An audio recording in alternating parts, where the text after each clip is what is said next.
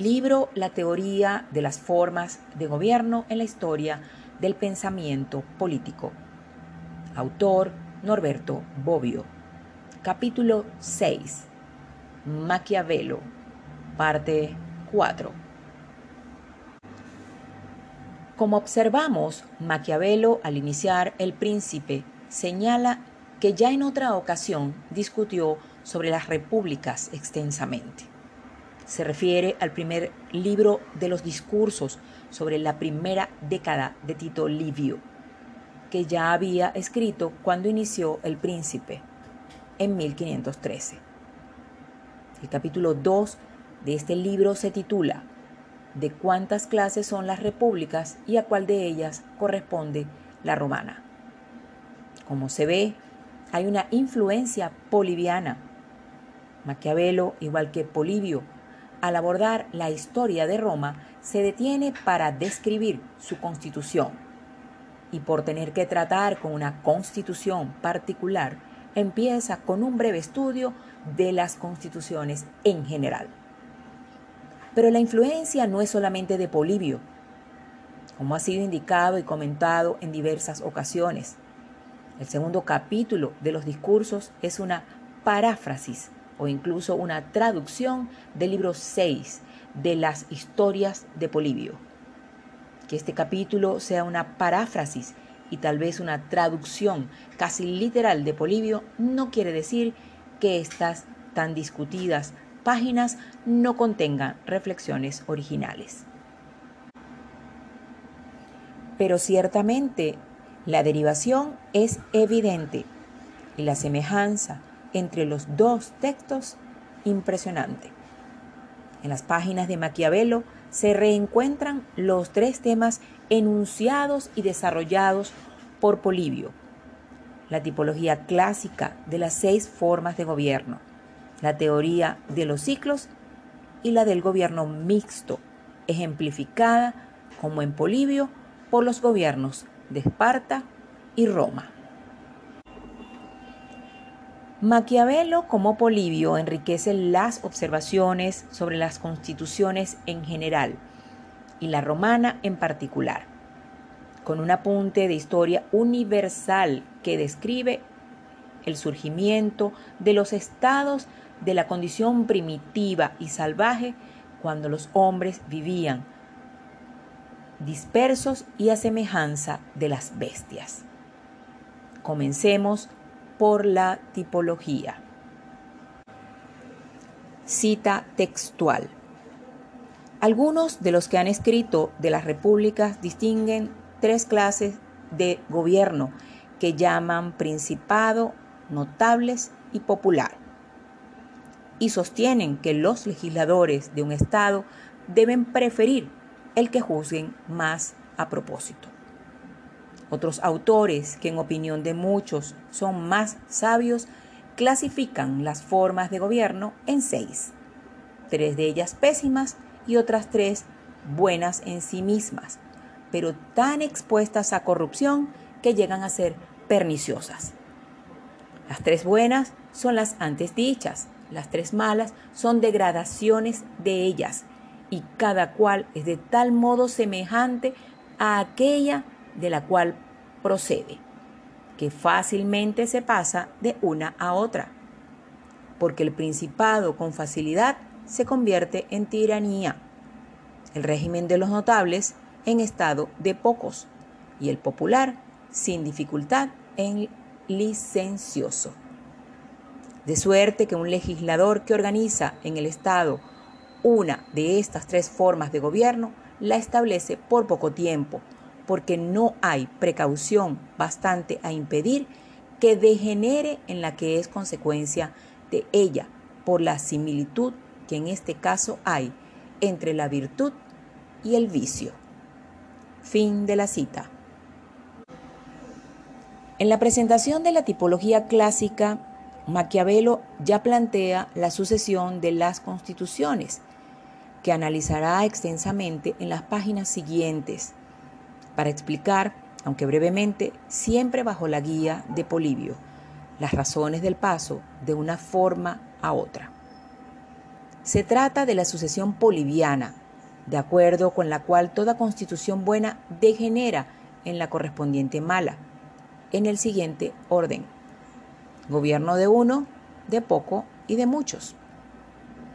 Desde el punto de vista terminológico, debe indicarse que de los antiguos y originarios términos griegos no quedó más que el de tiranía. Los otros son términos latinos, principado, notables, gobierno de pocos, gobierno popular, gobierno licencioso. El paso de una constitución a otra es una vez más muy rápido.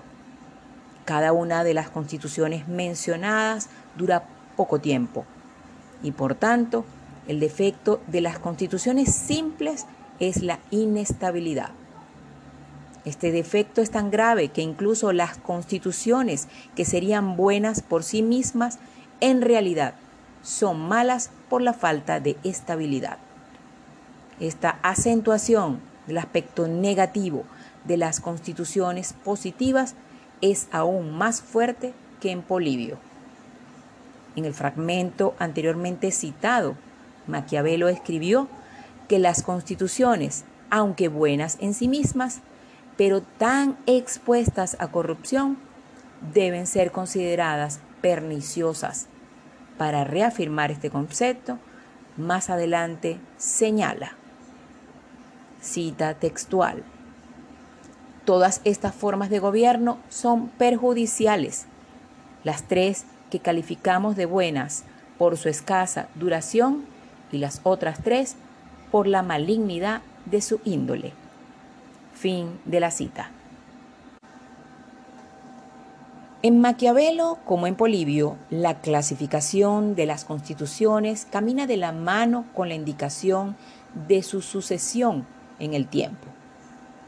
También para Maquiavelo esta sucesión está preestablecida y permite enunciar una verdadera y propia ley natural. Es la ley natural de los ciclos históricos. La poliviana, anaciclosis. Aquí la cercanía entre Maquiavelo y el historiador de Roma es tan grande que la ley de los ciclos es presentada casi con las mismas palabras entre paréntesis, como si se tratase de una traducción. Polibio escribió, cita textual, esta es la rotación de las constituciones, esta es la ley natural por la cual las formas políticas se transforman, decaen y regresan al punto de partida. Fin de la cita. Maquiavelo escribe, Cita textual. Tal es el círculo en que giran todas las naciones, ya sean gobernadas, ya se gobiernen por sí. Fin de la cita. Sin embargo, la tesis de Maquiavelo no es una repetición total de la de Polibio. Maquiavelo es un escritor realista, que los ciclos o círculos, como los llama, se repitan infinitamente no tiene ningún vínculo con la realidad, sobre todo para un escritor que es capaz de contemplar una realidad histórica mucho más rica y variada que la que podían observar los griegos. Maquiavelo parece creer en la secuencia de las seis formas, pero no está tan dispuesto a admitir la repetición indiscriminada de la secuencia.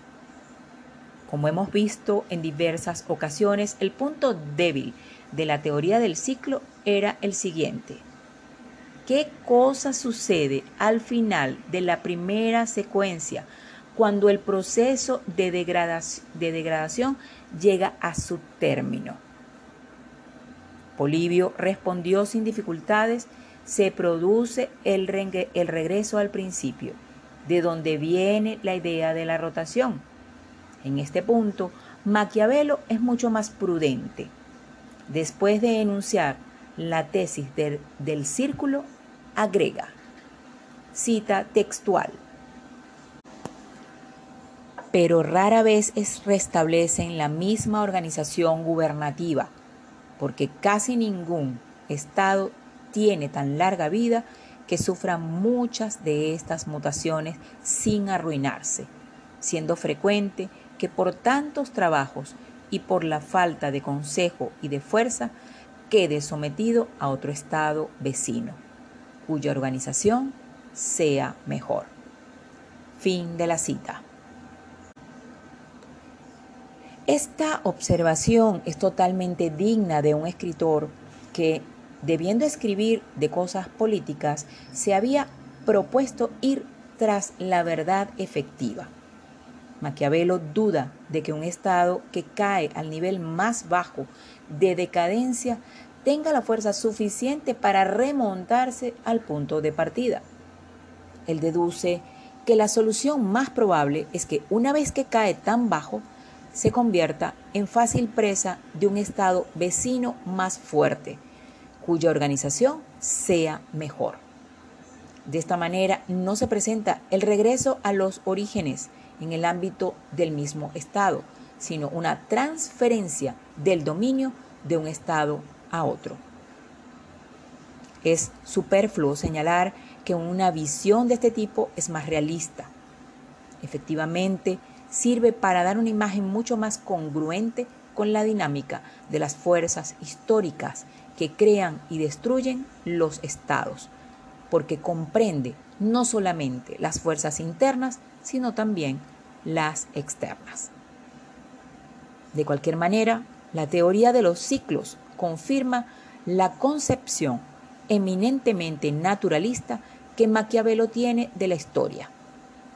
La tarea del historiador es recabar del estudio de la historia las grandes leyes que en ella regulan los acontecimientos.